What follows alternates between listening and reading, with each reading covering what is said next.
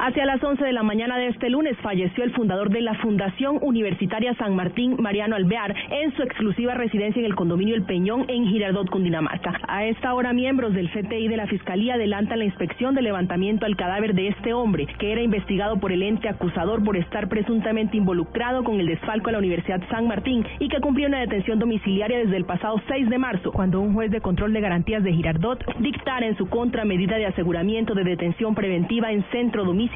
debido a su grave estado de salud. La Fiscalía General ya había radicado el escrito de acusación en contra del fundador de la Universidad San Martín y en contra de José Ricardo Caballero y Juan Carlos Maecha, que están siendo procesados por seis delitos y la audiencia preparatoria inicia el 29 de julio. María Camila Orozco, Blue Radio.